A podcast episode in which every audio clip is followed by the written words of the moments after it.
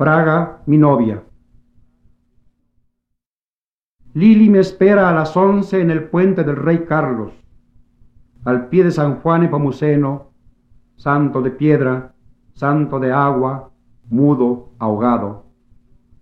Lili cree en Dios y yo corro hacia ella y hacia el río y después los dos iremos hacia las colinas, hacia el castillo, hacia la catedral y caminaremos la callejuela de los alquimistas donde Lili descubre oro en las puertas y en las flores y uno es un gigante que no cabe en las pequeñas casas. Veremos grandes patios, hermosos panoramas, y ella me obsequiará el prometido retrato de Jean Neruda,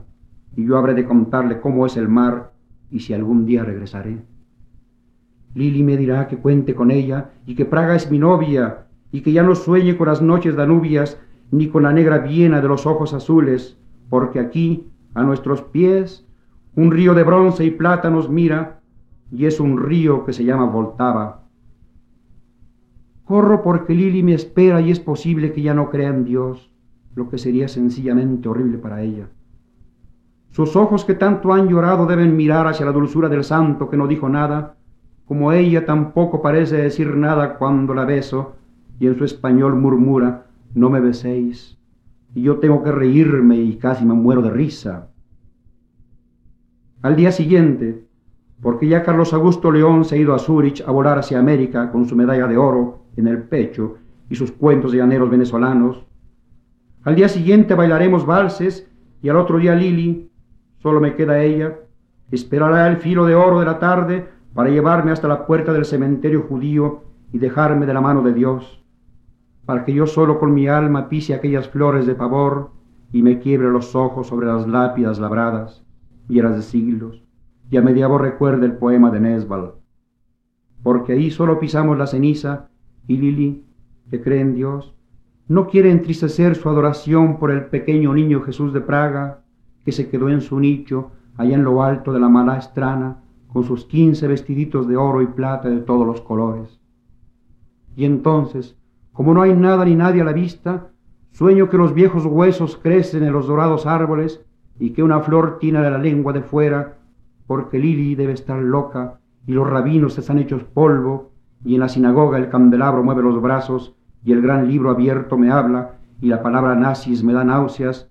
y debo entonces pedir la paz en todos los ríos y para todos los poetas, hombres, niños, mujeres, y no solamente para la turbia paz del cementerio, ni la paz para la ceniza que se come,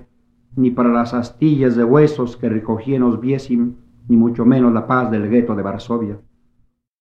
Por eso Lili, que cree en Dios y es hermosa y católica, me dice que si estoy en Praga es porque soy malo y debo ser un sanguinario comunista, pero que todo me lo perdona.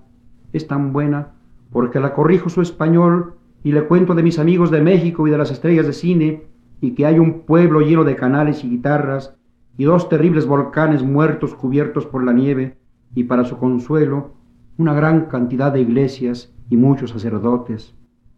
Por eso corro y dejo atrás la fina lluvia, y ya no quiero tampoco recordar la fría tierra del Lídice, porque me encanta la vieja ciudad, y aunque me canse, cuando regrese a México haré que me operen. No puedo dejar a Lili con sus panes y sus frutas, tampoco con sus ojos que parecen ojos de santa flagelada, ni con su amarga risa de niña. No me pierdo por Praga, porque, ¿cómo perderme en brazos de una novia amorosa? Lili me dijo apenas ayer que me entregaba el corazón de la ciudad, y yo me bebo el aire del río y ya no le pido más porque nada me niega y porque debo llegar a una hora fija, a las once, al pie de San Juan Epomuceno, santo de piedra, santo de agua, mudo, ahogado.